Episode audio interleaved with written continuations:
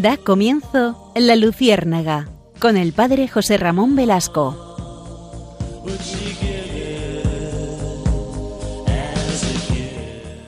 Corría el año de 1540. En aquel año y en concreto el día 16 de mayo nacía de humildes campesinos un tal Pascual. ¿Por qué le llamaron Pascual a este muchacho? Porque precisamente había nacido el día de la vigilia de Pentecostés de aquel año. Repito, 16 de mayo de 1540. Y desde los 7 hasta los 24 años, este muchacho trabajó eh, precisamente de pastor de ovejas. Pastor de ovejas, él vivía en Aragón y se dedicaba a eso. Tenía un grandísimo amor a la Eucaristía, que eh, el dueño del rebaño decía que el mejor regalo que le podía ofrecer al niño era permitirle asistir algún día entre la semana a la Santa Misa. Tal era ese amor que tenía aquel niño pascual a la Eucaristía. De hecho, un día, mientras el sacerdote consagraba la Eucaristía en su pueblo, otros pastores le oyeron gritar, ahí viene, allí está. Y aquel muchacho, Pascual, cayó de rodillas. Había visto a Jesús venir en aquel momento. Se le apareció el Señor en varias ocasiones en forma de viril o de estrella luminosa. También se distinguió este muchacho, Pascual, Pascual que se apellidaba Bailón, por un detalle que, nos va a interesar mucho. Ustedes saben que a los 24 años, Pascual Bailón ingresa en el convento de los frailes menores franciscanos de Altavera. Al, inicio no lo aceptaron por su propia instrucción, apenas había aprendido a leer para rezar el pequeño oficio de la Santísima Virgen que llevaba siempre mientras pastoreaba, porque siendo fraile franciscano seguía ejerciendo su labor de pastor. Pero él aprovechaba esos momentos para rezar al Señor y a la Santísima Virgen. Los franciscanos siempre le asignaron oficios humildes, fue portero, cocinero, mandadero, barrendero, y su tiempo libre lo dedicaba a la Eucaristía y a la Santísima Virgen. En una ocasión, un hermano religioso se asomó por la ventana, por la ventana de la capilla, y vio a Pascual danzando ante una imagen de la Santísima Virgen y le decía y decía a la Virgen dirigiéndole esta oración, Señora, no puedo ofrecerte grandes cualidades porque no las tengo, pero te ofrezco mi danza campesina en tu honor. El religioso pudo ver cómo aquel santo San Pascual Bailón rebosaba de alegría. Por lo tanto, tenemos este gran santo que no solamente se apellidaba Bailón, porque eh, venía de su familia, sino que él homenajeaba a nuestra Madre María pues con lo que él mejor sabía hacer, que era con su canto y con su danza. Y estoy convencido de que la Virgen eh, no solamente aceptó de buen grado esta, este tipo de oración, sino que además le concedió el don de ser un hombre santo. Eh, de hecho, su fiesta la hemos celebrado el lunes 17 de mayo, este lunes pasado hemos celebrado San Pascual Bailón, este fraile franciscano que tanto amó la Eucaristía y tanto amó a la Santísima Virgen. Y es una fiesta que, por lo tanto, nos introduce en esta devoción a nuestra Madre María. Y, de esto quiero hablar en este momento, en, esta en este nuevo programa de la Luciérnaga. Vamos a, a homenajear, como no puede ser de otra manera, a nuestra Madre María en este mes de mayo. Saben que el mes de mayo es un mes dedicado especialísimamente a honrar a María. En las parroquias, en las casas, en las capillas, eh, hacemos novenas, eh, rezamos especialmente el rosario, vivimos eh, esta realidad del amor a María. Ustedes saben que los cristianos, los católicos mejor dicho, vivimos una unión profunda a nuestra Madre María. Y les digo a los católicos porque ustedes saben que los protestantes, desde Lutero para acá, que fue quien los, eh, quien los inauguró, Lutero, pues ellos viven una devoción a la Virgen muy distinta, porque para ellos eh, María es una mujer excelsa, es una mujer como no ha habido otra en la historia de la humanidad, pero no es madre de Dios, no es inmaculada, etcétera, etcétera. Pudo tener más hijos, ni siquiera eh, ellos consideran que sea necesario preservar su virginidad, etcétera, etcétera. Por lo tanto, eh, nosotros, en cambio, mm, desde el inicio hemos vivido una realidad constante de amor a María. Hemos vivido pues este modo de acercarnos a Jesús a través de María, porque María es el camino suave, seguro y sencillo para conducirnos a Cristo. Por eso nosotros vivimos eh, la realidad del amor sin opacar a Cristo. Claro, algunos eh, presuponen eh, que, honrar a María y venerar a María es dejar a Cristo de lado y nada más lejos de la realidad, al contrario. Quien ama mucho a María, ama mucho a Cristo, es evidente. Y, María al final es el camino para acercarnos a Él. Por eso, en esta noche vamos a, a recordar estas virtudes esenciales de la Virgen, las virtudes que nos enamoran, que nos llegan, que nos tocan el corazón, las virtudes por las cuales desde el inicio, eh, desde el inicio de la Iglesia hemos vivido una devoción especial a la Virgen. Yo siempre me pregunto cómo sería eh, la unión de los apóstoles con María, no solamente en Pentecostés, que eso sí nos lo cuenta el Evangelio. Ustedes saben que cuando celebremos este domingo próximo, Pentecostés, pues vamos a vivir esa realidad. María y los apóstoles que reciben el Espíritu. María acoge la primera comunidad, acoge a Pedro, a Santiago, a Juan, a todos los que van a comenzar este camino de la iglesia. Dense cuenta que para aquellos apóstoles seguir a Jesús era jugarse el tipo. No olvidemos que Jesús muere mártir en una cruz. Eh, los judíos odian o por lo menos una buena parte de los judíos odian a Jesús, por eso dicen crucifícalo en aquel viernes horrible. Y sin embargo, los apóstoles sacan fuerza junto con María para defender no solamente a Cristo, sino para dar su vida por él. No olviden que, todos ellos morirán mártires, todos. La Virgen no. La Virgen eh, cuenta una piadosa tradición que se durmió y subió al cielo. Ustedes saben que eso es lo que celebramos eh, el día 15 de agosto, el gran dogma de la Asunción, María Asuntación. Recuerdan ustedes que hay cuatro dogmas. Eh, el primero es el de la virginidad perpetua de María. María fue virgen antes, durante y después del parto, por lo tanto eh, no tuvo relaciones sexuales con José, por supuesto, y no tuvo más hijos, en absoluto fue concebida de manera original, eh, eh, de manera virginal, perdón, Cristo fue concebido de manera virginal en el seno de María. El segundo gran dogma es el de la maternidad divina. María es madre de Dios. Fíjense que es un dogma excelso. Es, piénsenlo detenidamente y, con calma y descubrirán qué grande es este título, este dogma. María, madre de Dios. Dios que no tiene principio, Dios que no tiene espacio ni tiempo, tiene madre. Por eso la maternidad es un don especialísimo que Dios concede a algunas mujeres, ¿no? El don de ser madres.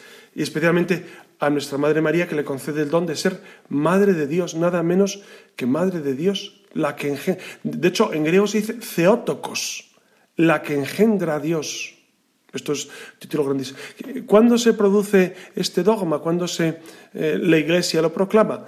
En el concilio de Éfeso, año 431. Éfeso saben que es una ciudad que está en Turquía, que cuenta la tradición, hay una tradición muy, muy interesante, que cuenta que allí vivió la Virgen, dicen que allí está la casa de María, de hecho apareció un graffiti de Jaire, eh, de, de María, etcétera, etcétera.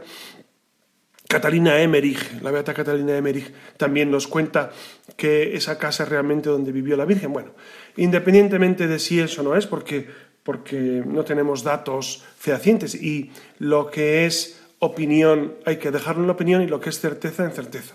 Lo que sí sabemos es que en Éfeso fue proclamado el dogma de la maternidad divina de María.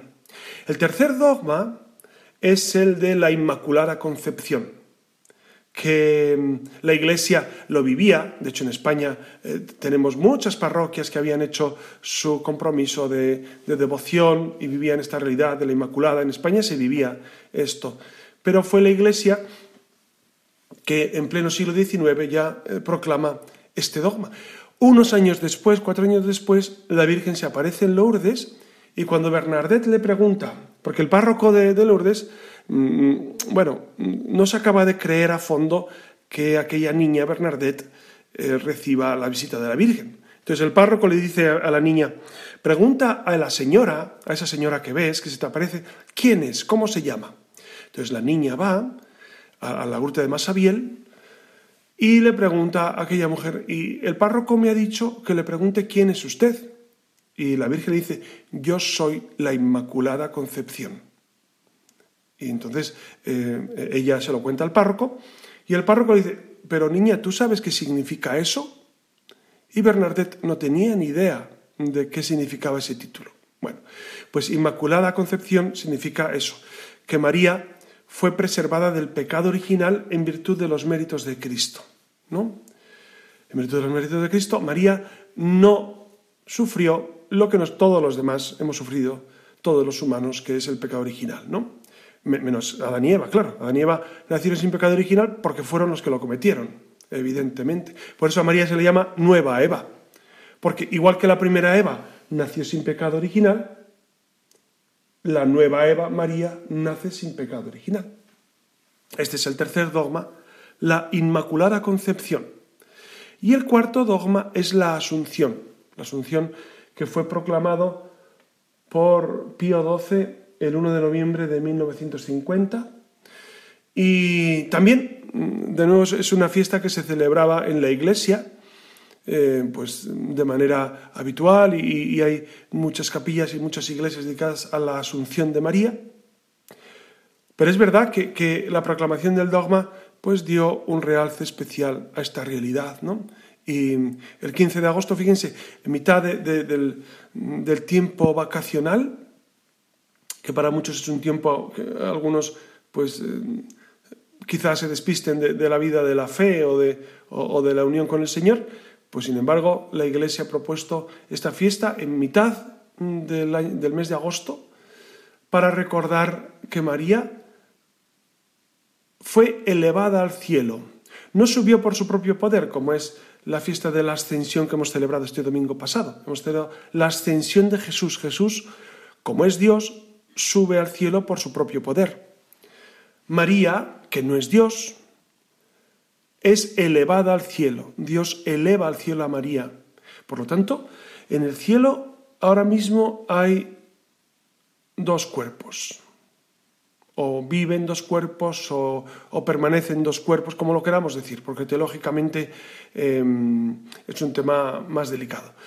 Están los cuerpos de Jesús y de María.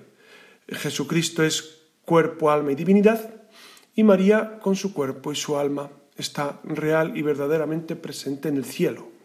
Por eso eh, María actualmente ocupa un espacio y un tiempo, sí, de un modo distinto al que nosotros ocupamos aquí en la tierra. Pero eh, esto es importante recordarlo. Cristo y María son cuerpo, son cuerpo y alma en el cielo.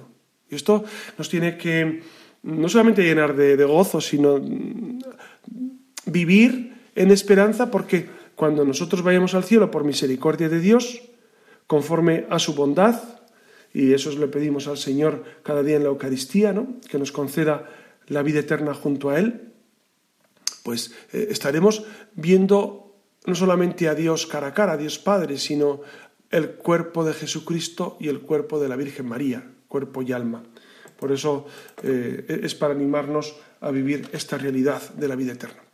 ¿Qué virtudes vivió fundamentalmente la Virgen María eh, cuando estuvo con nosotros y que son modelo para nuestra vida? ¿Cuáles son las virtudes más señaladas de la Virgen María? La primera que siempre se señala, y los santos padres así las, las señalan, es la humildad. La humildad, ¿no? Nuestra madre fue siempre una mujer inmensamente humilde. Además, provenía de un pueblo, de un pueblo pequeño, sin historia, Nazaret. Ustedes saben que Nazaret no, estaba, no constaba en los mapas del Imperio Romano, no constaba el pueblo de Nazaret, porque era un pueblo pequeño. Dicen los, los estudiosos que tendría entre 200 y 300 personas. Entonces, fíjense que, era un pueblo muy chiquitito, donde todo el mundo se conocía, donde todo el mundo eh, vivía una relación muy estrecha donde habría pues la mayoría primos, tendrían como pasa en los pueblos pequeños que todos al final tienen eh, apellidos parecidos, todos son primos de, de, unos de otros porque hay mucha relación familiar entre las personas ¿no? y una relación muy estrecha. Pues así sería la vida de María en un pueblo perdido, sin historia, una mujer profundamente humilde, pero no solamente humilde porque no tenía cosas, sino humilde porque se fiaba de Dios absolutamente. ¿Qué es la humildad? La humildad es considerar a Dios creador y tú que eres criatura y vivir esta realidad, vivir esta realidad. Entonces, la humildad para nosotros es la base de todo, de todo lo que Dios tiene planeado para nuestra vida. Por eso María se identifica plenamente con su Hijo, son eh, el corazón de Cristo y de María están íntimamente unidos. ¿Por qué?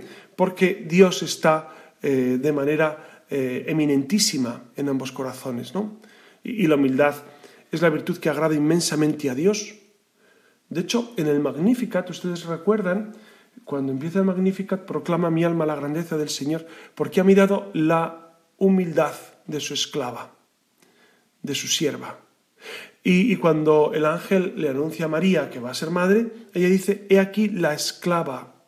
Esta palabra nos suena fuerte porque, porque realmente eh, estamos en tiempos de, libertad, de, incluso de esa palabra tan fea que se usa ahora, de empoderamiento de la mujer y de... Claro, lo cual es, es muy interesante en el sentido de que, de que las mujeres y los, y los varones logren las mismas los mismos derechos, etcétera, etcétera, que eso es evidente, ¿no? Pero precisamente María es grande porque es esclava. Y nosotros somos grandes, varones y mujeres, y somos esclavos de Dios, ¿no? Entonces, esa esclavitud mariana, San Antonio María Griñón de Montfort habló mucho sobre esta realidad, la esclavitud, la esclavitud mariana y la esclavitud nuestra ante el Señor, ¿no? Por eso en ese libro Las Glorias de María, él habla de, de la realidad, de cómo nosotros también podemos ser eh, y vivir esa esclavitud, eh, una esclavitud que no es servilista, sino entregar al servicio de Dios toda nuestra vida. Ustedes recuerdan que San Ignacio habla del fin del hombre. ¿Cuál es el fin del hombre? Alabar, hacer reverencia y servir a Dios nuestro Señor. Por tanto, María entiende perfectamente que su fin es alabar, hacer reverencia y servir. Y servir, ¿no? Por eso es esclava. Y, en nuestra vida eh, no hay nada más grande que entregarle a Dios nuestra libertad. Por eso San Ignacio también, cuando acaba el mes de ejercicios, en el libro de los ejercicios, propone esa oración preciosa de tomad, Señor, y recibid todo mi haber, mi poseer, todo cuanto soy y cuanto tengo. Vos me lo disteis, a vos, Señor, lo torno. Dadme vuestro amor y gracia, que eso me basta. Es decir, lo más grande de nuestra vida es poder ofrecer a Dios esa vida, poder ofrecer a Dios la libertad, poder decirle al Señor, Señor, todo lo que soy y lo que tengo, te lo entrego a ti. Eso es lo más grande de nuestra existencia. Por eso María, María lo hizo.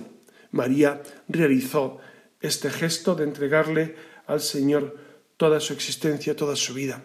Por eso muy unida a la virtud de la humildad está eh, la virtud de la sencillez, ¿no?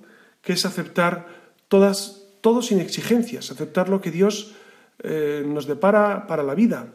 ¿no? Es decir, la sencillez es, aceptación, es poner nuestra vida en manos de Dios y Él sabrá, Él guía nuestra vida.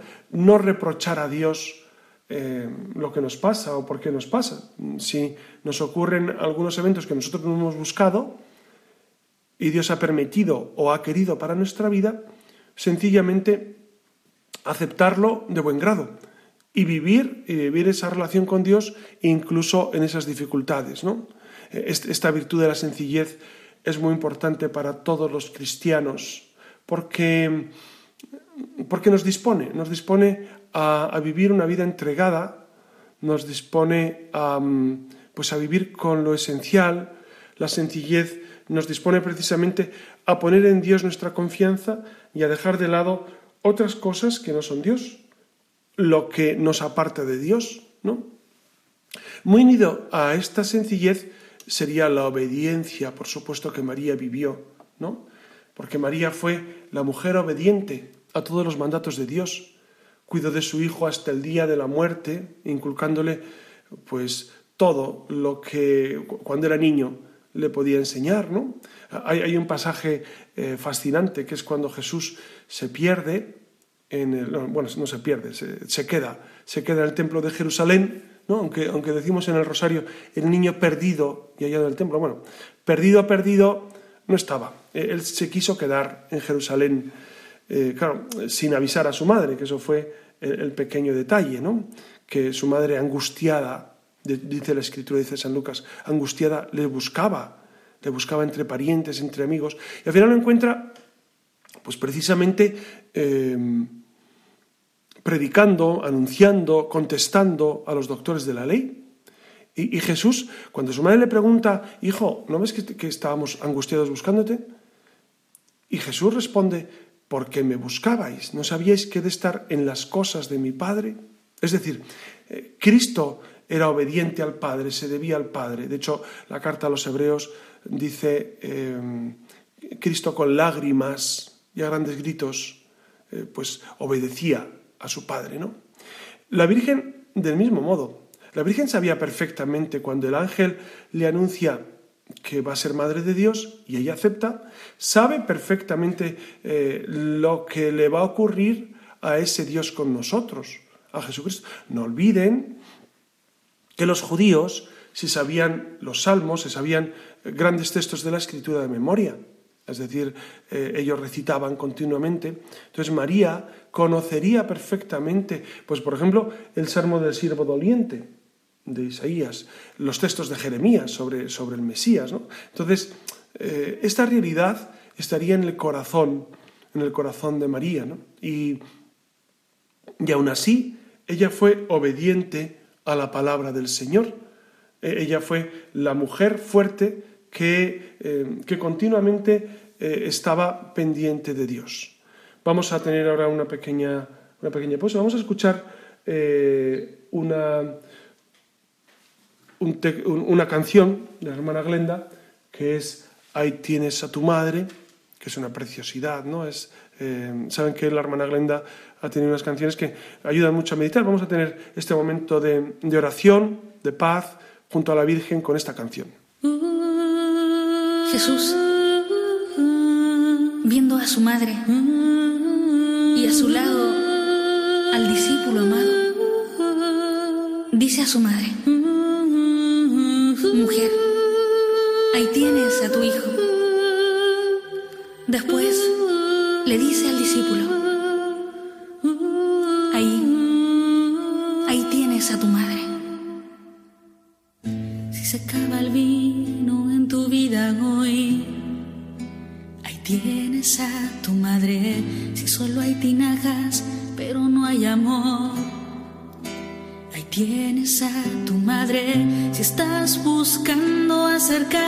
Dios, ahí tienes a tu madre.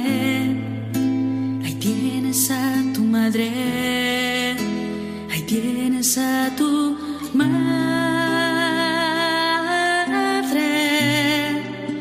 ahí tienes a tu madre,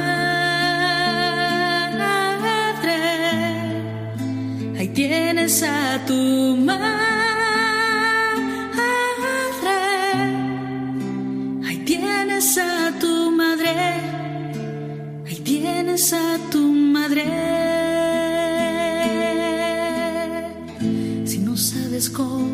una oración.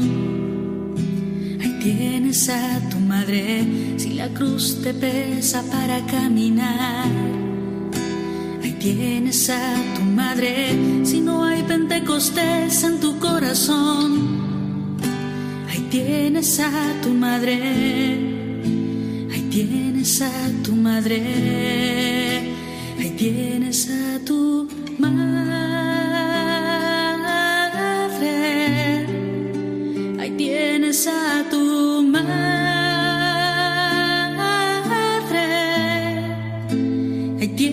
a tu madre. Ahí tienes a tu madre. Ahí tienes a tu madre. Si estás viviendo fuerte la hora del dolor. Ahí tienes a tu madre si estás padeciendo alguna enfermedad. Ahí tienes a tu madre si te encuentras sumido en desesperación. Ahí tienes a tu madre. Ahí tienes a tu madre. Ahí tienes a tu madre. tienes a tu madre.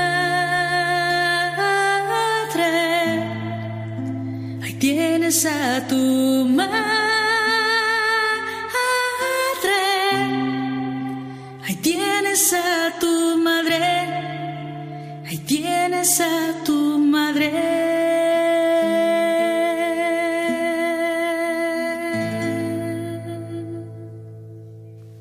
Y continuamos con este programa de la Luciérnaga que precisamente quiere ser un, homenaje en este mes de mayo a nuestra Madre María.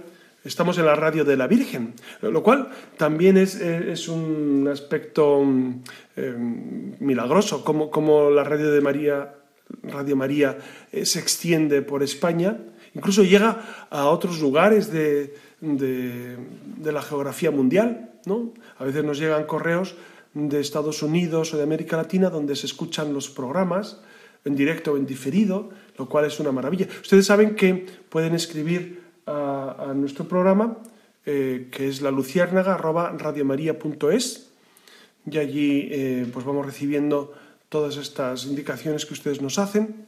Lo que ustedes quieran contar, pues siempre será bienvenido. Y ya les digo que a veces se reciben correos de Estados Unidos o de, o, de, bueno, o de muchas partes de España, por supuesto. Y, me sorprende, me sorprende cómo, cómo, mm, las personas, incluso estas horas que son tan intempestivas, ¿no? Pues la gente escucha la radio. Entonces a mí no me dejas. Algunos es porque van en el coche y me lo dicen, pues yo en el coche te escuché. Pero otros es porque eh, en su casa, pues a veces les cuesta conciliar el sueño o, o sencillamente quieren escuchar la radio de la Virgen. Por eso es un, don inmenso. Otra de las virtudes de la Virgen María es la mansedumbre, porque recuerden ustedes que hay una, bienaventuranza, bienaventurados los mansos de corazón, Pues María fue una mujer mansa de corazón y de espíritu, porque obedeció a la voluntad de su Padre, hasta en las más difíciles circunstancias, y nunca dijo que no a sus disposiciones. Nunca fue una persona que alardeaba Fijaros, ¿ustedes imaginan a la Virgen alardeado de ser madre de Dios? En absoluto. De hecho, hay un pasaje que a mí me, sorprende mucho y me, gusta imaginar y, me ayuda también meditarlo. ¿Cómo sería el encuentro de María con José cuando, cuando María vuelve del nacimiento de San Juan Bautista? Ustedes saben que en cuanto el ángel le anuncia que Isabel va a ser madre, ella sale rápido, dice, en latín dice con festinazione, es decir, con rapidez, se va a la montaña, es decir, se va a, Judea, que son 120 kilómetros, desde Nazaret a Incarén habrá unos 120 kilómetros, y se lo hace, pues habría caravanas que iban para allá. María sabe que ya está embarazada, María sabe que está esperando a Jesucristo, y sin embargo se pone a servir lo primero que hace es servir, servir a su prima Isabel, que ya está de seis meses. Claro, a los tres meses vuelve María a su pueblo, a Nazaret. Yo me pregunto, ¿cómo sería aquella primera conversación con José, que, era que habían decidido vivir como hermano y hermana, por supuesto? ¿Cómo le explicaría María a José que, mm, pues que había quedado embarazada por obra de Dios, por obra del Espíritu Santo? Eh, pensaría, eh, José se lo creería, pensaría María, Dios me ayudará en esto. La verdad es que es fascinante cómo María se entrega en manos de Dios. De hecho, José cuando lo descubre decide repudiarla en secreto. O sea, repudiarla es rechazarla. Pues claro, no se le acaba de creer mucho que, eso sea eh, hijo de Dios, lo que lleva María, ¿no?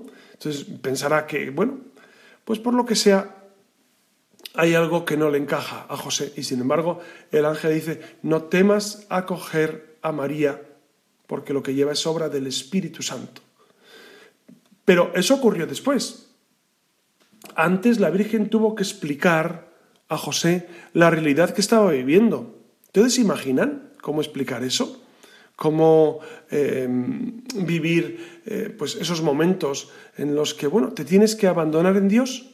María se tuvo que abandonar en Dios absolutamente para eh, volver a los... ya estaba de tres meses, con tres meses supongo que ya se notaría el embarazo, quizá no, no sabemos, pero, pero tenía que explicarlo, tenía que dar cuentas de esa realidad y, se fió de Dios, y se fió de Dios y estuvo con el Señor. Otra virtud esencial de la Virgen es, es la pobreza, porque, como les decía, las circunstancias en las que vivió fueron de una extrema pobreza, ¿no? Vivían con lo esencial.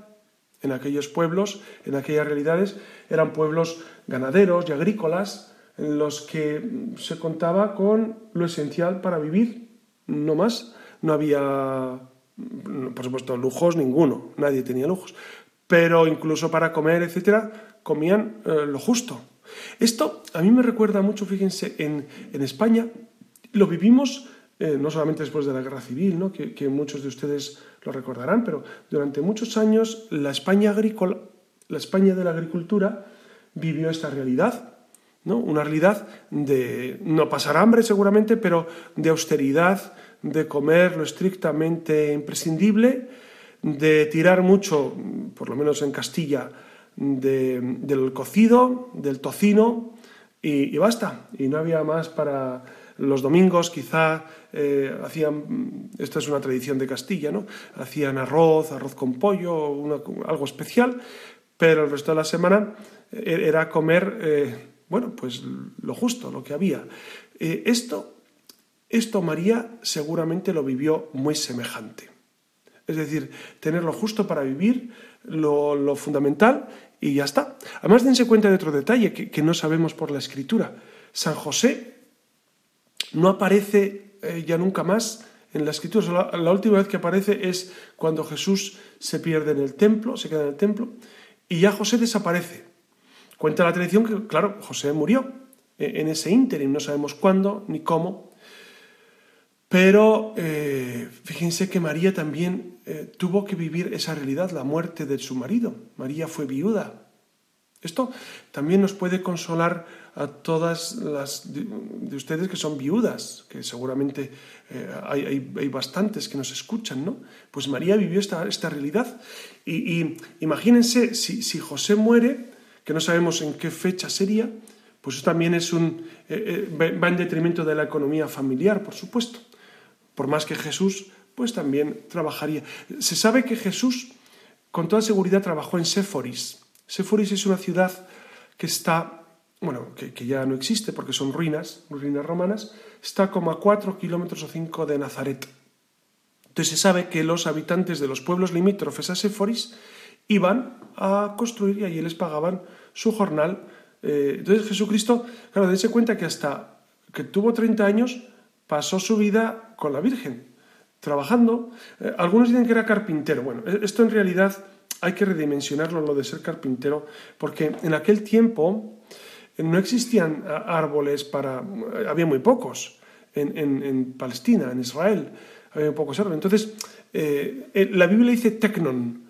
Eh, San José y Cristo eran tecnon. Tecnon es una palabra griega que significa el, que manipula, la técnica, de viene técnica. Entonces sería un, manitas, un, factotum, uno que trabaja pues no solamente la madera de vez en cuando, sino también construye en piedra, construyen con adobe, eh, no sé, eh, cavan, cavan zanjas o eh, algo así, algo así hay que imaginarse, ¿no? Porque mm, no sabemos estrictamente cómo fue, pero lo sabemos por los datos arqueológicos que, que, no había esa producción ingente en madera como para ser uno carpintero, ¿no? Algunos, cuando yo les he comentado esto en alguna charla, algunos se quedan sorprendidos como diciendo, ah, entonces no es carpintero. Vamos a ver, eh, sí, pero, pero, pero hay que ampliar el concepto, ¿no? El carpintero de hoy se dedica solamente a, cuestiones de madera.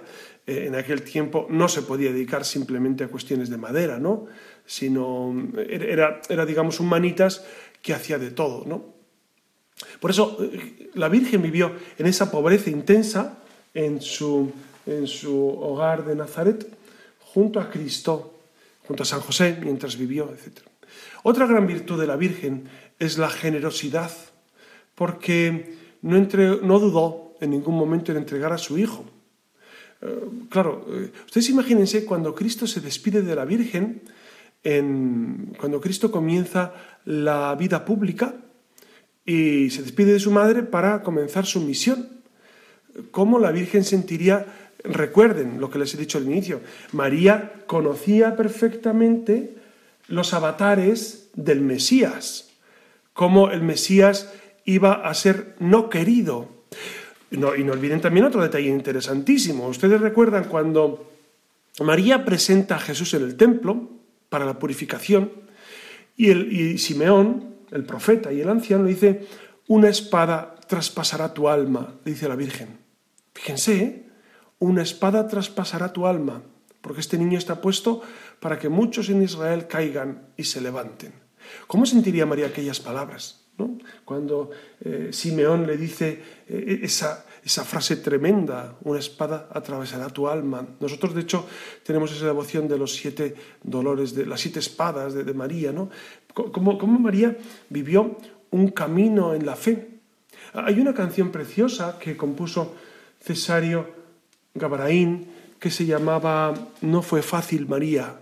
No fue fácil, María, tu largo camino. Saben que Cesario Garabaín tuvo varias composiciones a la Virgen y cuando se celebró en el año Santo Mariano, en el año 1987, compuso, compuso un, álbum con, con, varias canciones sobre la Virgen preciosas, inspirado en la encíclica de Juan Pablo II, Redentoris Mater, Madre del Redentor.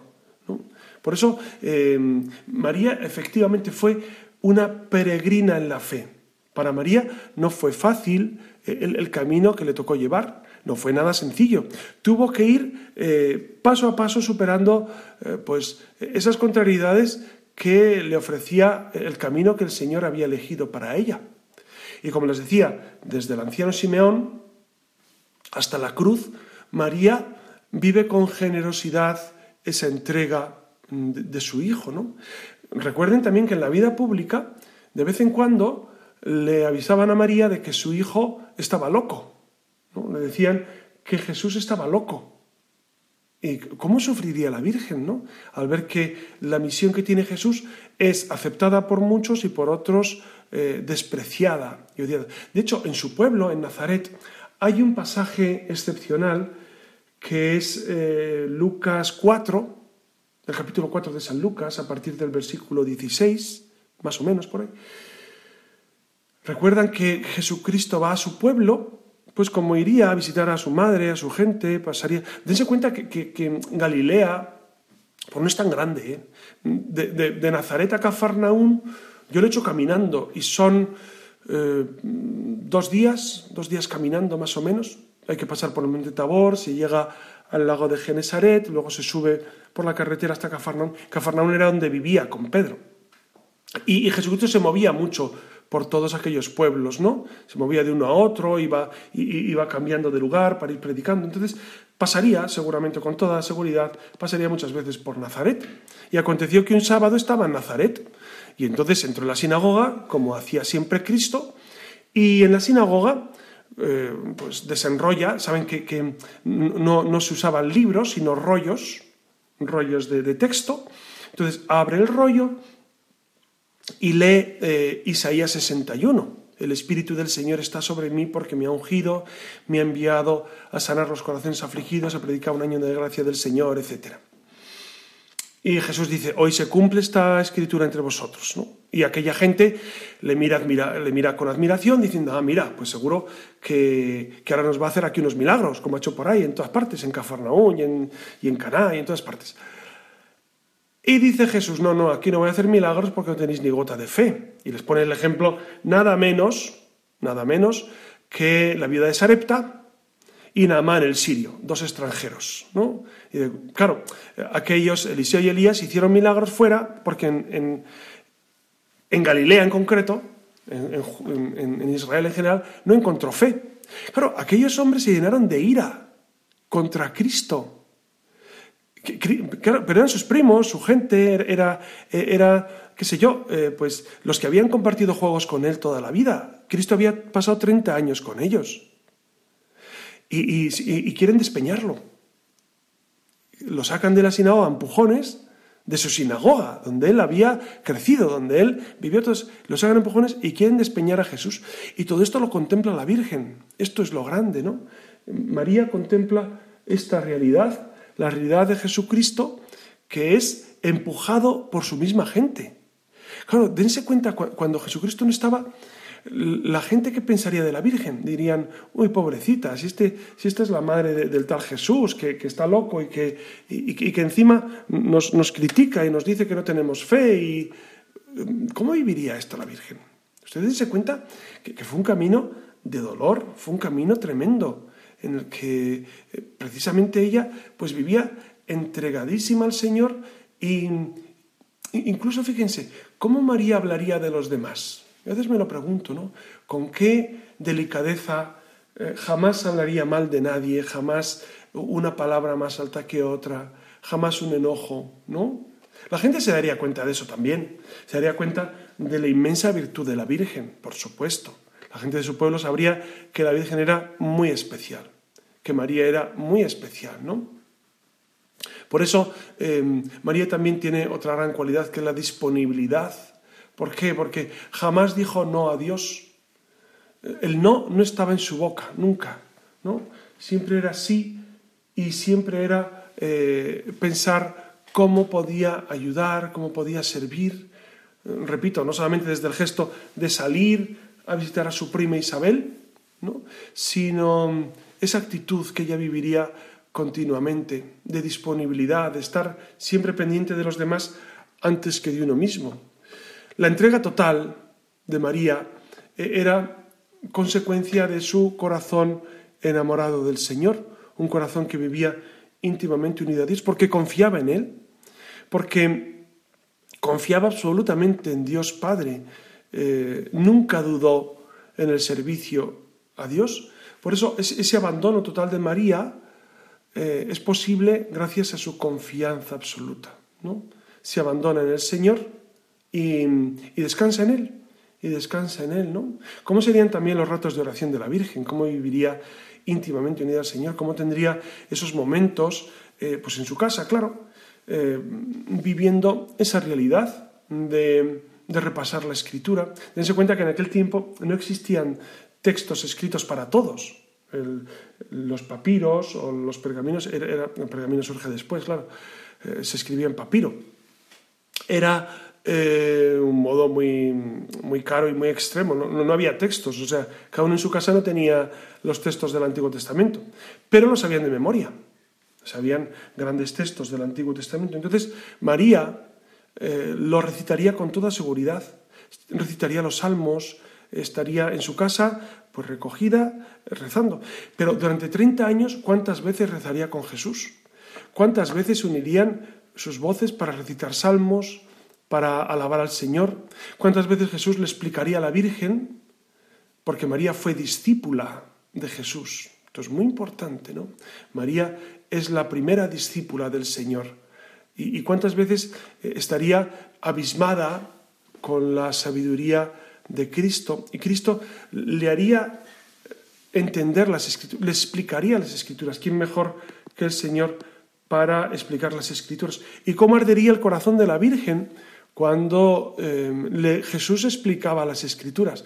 Si los dos de Maús dicen que cuando Cristo desaparece al partir el pan, dicen, ¿no ardía nuestro corazón cuando nos explicaba las escrituras? Pues, ¿cómo no ardería el corazón de la Virgen cuando eh, Jesucristo le explicaba las escrituras, cuando Jesucristo le hablaba mm, del Padre, le contaba cómo todo lo que dijeron los profetas por fin se cumplía en él? cómo eh, David, David anhelaba ver la hora de Cristo, de hecho lo dice él, ¿no? Por eso son, son, em, son momentos que, nos, es bueno que nos los imaginemos, porque disfrutamos disfrutamos de la presencia de María. Y del mismo modo que Cristo explicaba a María la escritura, María nos la explica a nosotros. María es el camino para entender al Señor, para amar al Señor, para vivir íntimamente unidos al Señor. Por eso, em, la gran virtud del abandono va unida a la pequeñez interior de María, ¿no? Porque María vivía esa, sencillez, esa pequeñez de corazón para vivir íntimamente unido a Cristo. ¿Qué es la pequeñez de corazón, la, pequeñez interior? Es esa actitud profundamente humilde por la que aceptamos ser queridos y conducidos por el Señor, ¿no? que es eh, aquella infancia espiritual que, que tanto nos comunicó y, tanto nos ha ayudado eh, Santa Teresita de Lisieux, la infancia espiritual. Pues María es prototipo de esa infancia espiritual, de ese estar continuamente en, manos de Dios, de ese estar abandonada, abandonada a lo que el Señor le iba proponiendo. Como ven, son, muchas las virtudes que, María nos ofrece. Y empezábamos este, este programa con esa figura eh, tan cercana de San Pascual Bailón, aquel franciscano que amaba tantísimo a la Virgen, que llegó, aunque era, era un hombre de pocas letras al inicio, llegó a escribir tratados de teología, porque el Señor le ayudó y escribió eh, textos preciosos sobre la Virgen. ¿no? Por eso, ojalá que el Señor nos conceda amar mucho a María y en este tiempo, y en este tiempo eh, de, de mayo, este tiempo pascual que estamos viviendo, pues es necesario recordar cómo María nos lleva a Jesús Ojalá que, lo vivamos con intensidad, ojalá que vivamos este amor tierno, ojalá que cada vez que, rezamos el rosario, porque seguro que muchos de ustedes lo rezan, y, es, una oración preciosa que nos une a Jesucristo, es decirle durante 50 veces lo hermosa que es María y después las letanías del mismo modo. Por eso eh, vamos a, a pedir a nuestra Madre María que nos lleve a Jesús, que nos acerque al Señor y que nos haga vivir un tiempo pascual y un tiempo pospascual lleno de la gracia y de la misericordia del Señor. Les doy mi bendición en el nombre del Padre y del Hijo y del Espíritu Santo. Amén.